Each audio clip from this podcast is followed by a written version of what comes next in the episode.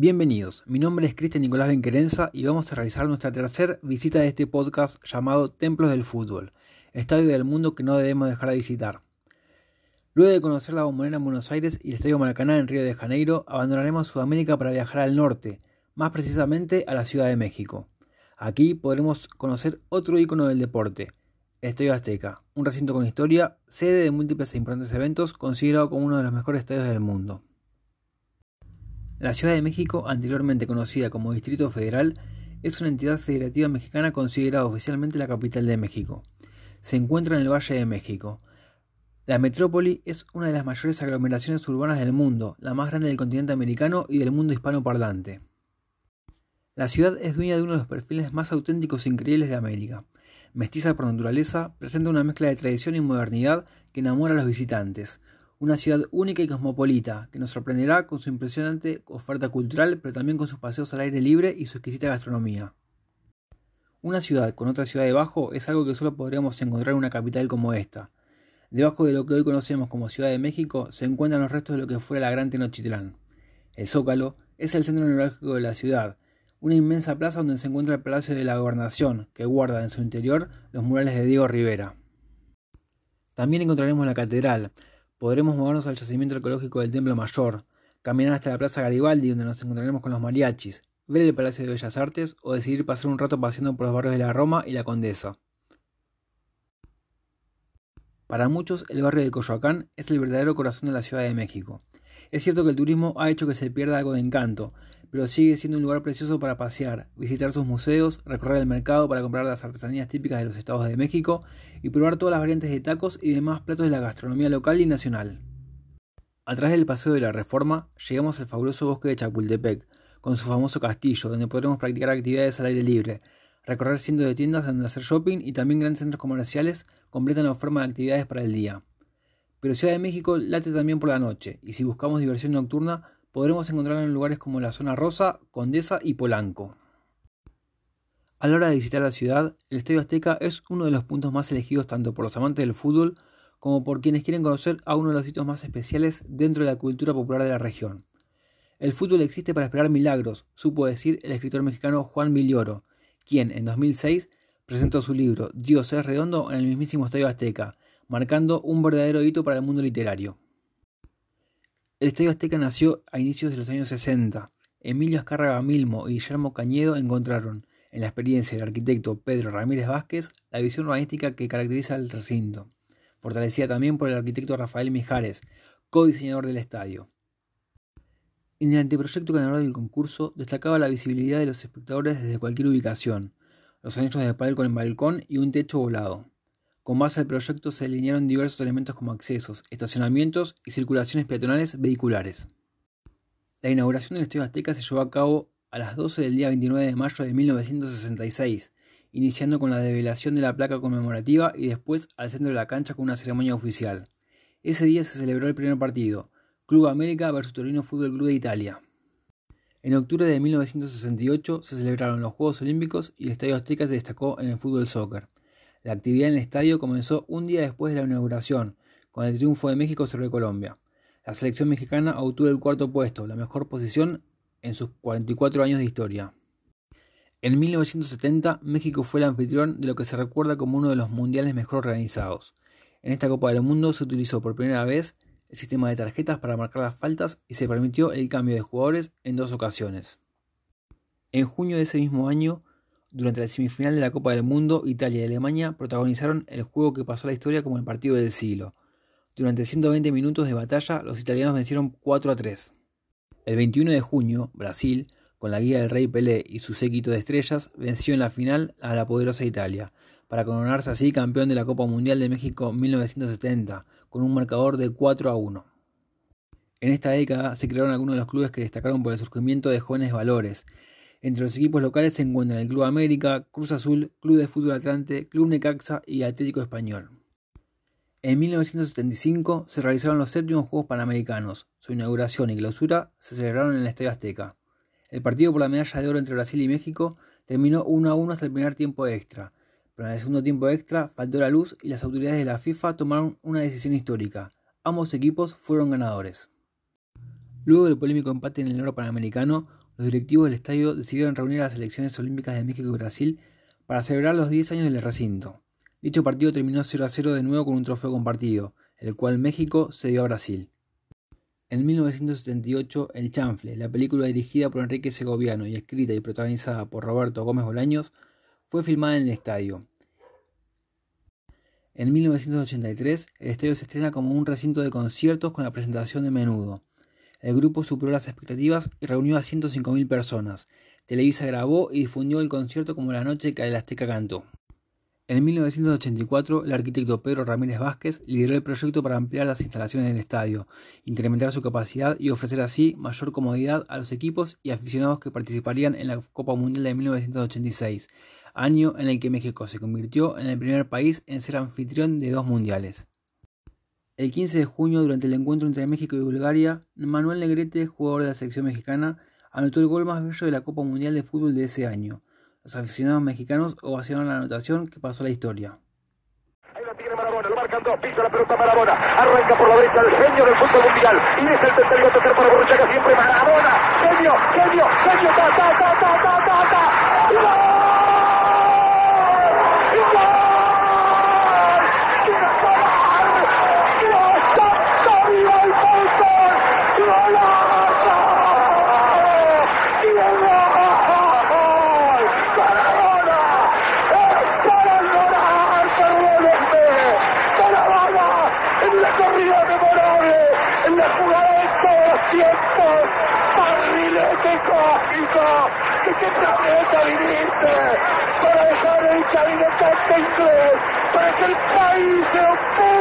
Apretado, gritando por Argentina, Argentina 2, Inglaterra 0, Diego, Diego, Diego Armando Maradona, gracias Dios por el fútbol, por Maradona, por esas lágrimas, por este Argentina 2. El Estadio Azteca fue la sede para los partidos decisivos de Argentina. En este mundial, Diego Armando Maradona alcanzó su máximo esplendor, marcando el que fue considerado el gol del siglo, tras ampliar a medio equipo inglés antes de anotar el gol, y el recordado como la mano de Dios, durante el partido de cuarto de final entre Argentina e Inglaterra. El astro argentino se consagró como figura mundial, levantando la Copa del Mundo luego de ganar la final ante Alemania. El 14 de noviembre de 1992, 90.000 personas asistieron a disfrutar la actuación de Elton John, el concierto comenzó a las 20.30 y el artista inglés interpretó 24 canciones para un público que deseaba retumbar el coloso con sus ovaciones. En febrero de 1993, el Estadio Azteca se convirtió en una arena majestuosa, en la que más de 130.000 aficionados corrieron en cada golpe propinado por Julio César Chávez, el más grande boxeador mexicano de todos los tiempos, al cuerpo del norteamericano Greg Haugen. Ese mismo año, el rey del pop Michael Jackson hizo su primera presentación en México, a la que se nombró por la crítica como el mejor espectáculo del mundo.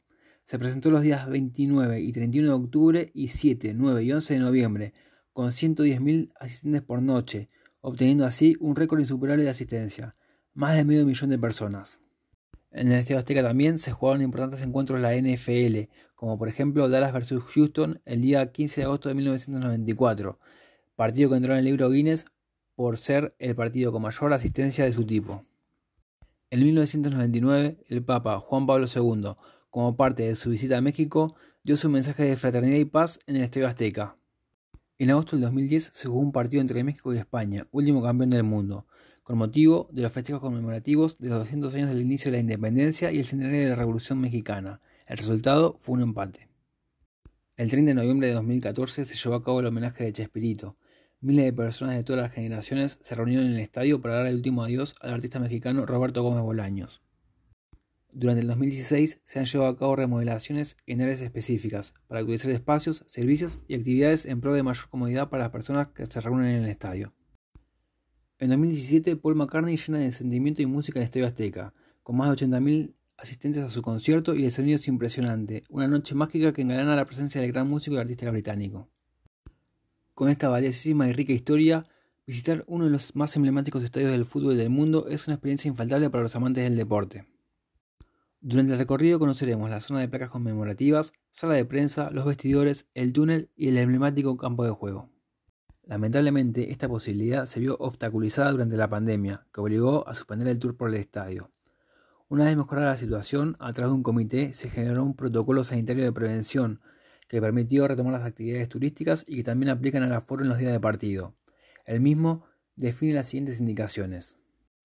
La venta de entradas será solamente online y solo se podrán comprar cuatro boletos por grupo familiar. Hay que llevar impreso el boleto. Únicamente se permitirá el acceso a personas mayores de 12 años. El uso de tapabocas es obligatorio para ingresar al estadio. No se podrán utilizar banderas, mantas, cornetas o cualquier tipo de utilería. El estadio contará con brigadas médicas en los accesos principales. Se solicita al público mantenerse con el mismo grupo y conservar la distancia con grupos desconocidos. Caminar por las zonas marcadas. Utilizar las estaciones de gel desinfectante colocadas en varios puntos del establecimiento. Respetar las indicaciones de no fumar. Evitar permanecer en pasillos, túneles y escaleras. Se suele pensar en las crisis como una circunstancia negativa que solo viene a causarnos problemas, y por el contrario, la crisis no es más que una oportunidad de cambio y evolución. Un ejemplo de esta afirmación es que la crisis sanitaria generada por el COVID-19 permitió que la administración del estadio llegue a la conclusión de que el cese de actividades de la liga sería una buena opción para empezar a hacer las modificaciones necesarias para poder estar en orden cuando se desarrolle la Copa del Mundo 2026 entre México, Estados Unidos y Canadá. Las reformas están centradas en el alumbrado. Colocaron una iluminación vanguardista de cara al mundial que cuenta con tecnología LED de última generación. La misma tendrá una duración de por lo menos 10 años y lo convertirá en un edificio totalmente sustentable con un ahorro de hasta un 30% de electricidad. En caso de que la FIFA acepte la petición de organizar el partido inaugural, el Estadio Azteca se convertiría en el primer estadio en ser sede de tres inauguraciones de Copa del Mundo. No son pocos los que esperan ansiosos a la Copa del Mundo del 2026 para saber qué página importante del deporte más popular se escribirá dentro de este terreno de juego.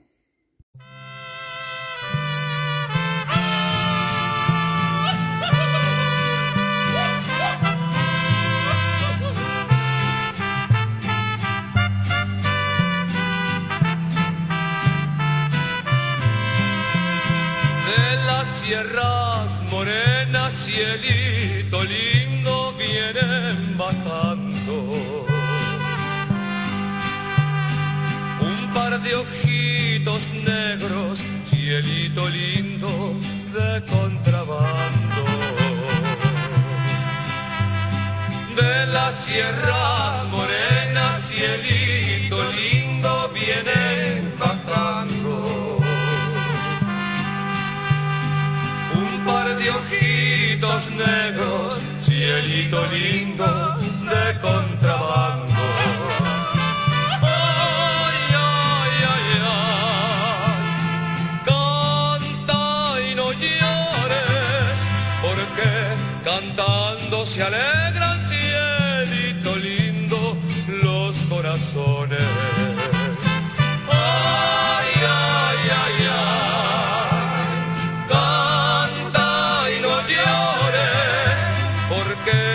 cantando se alegran cielito lindo los corazones.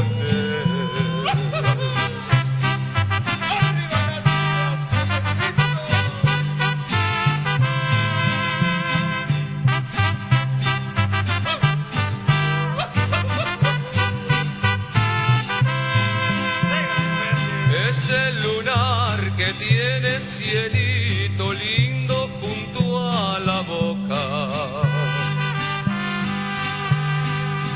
se lo des a nadie, cielito lindo que a mí me toca.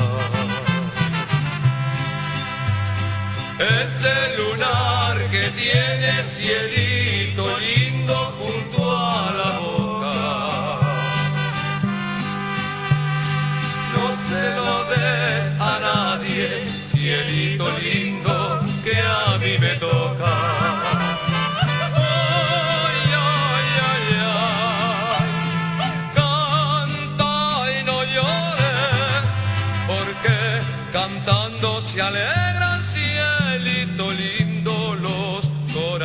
corazones.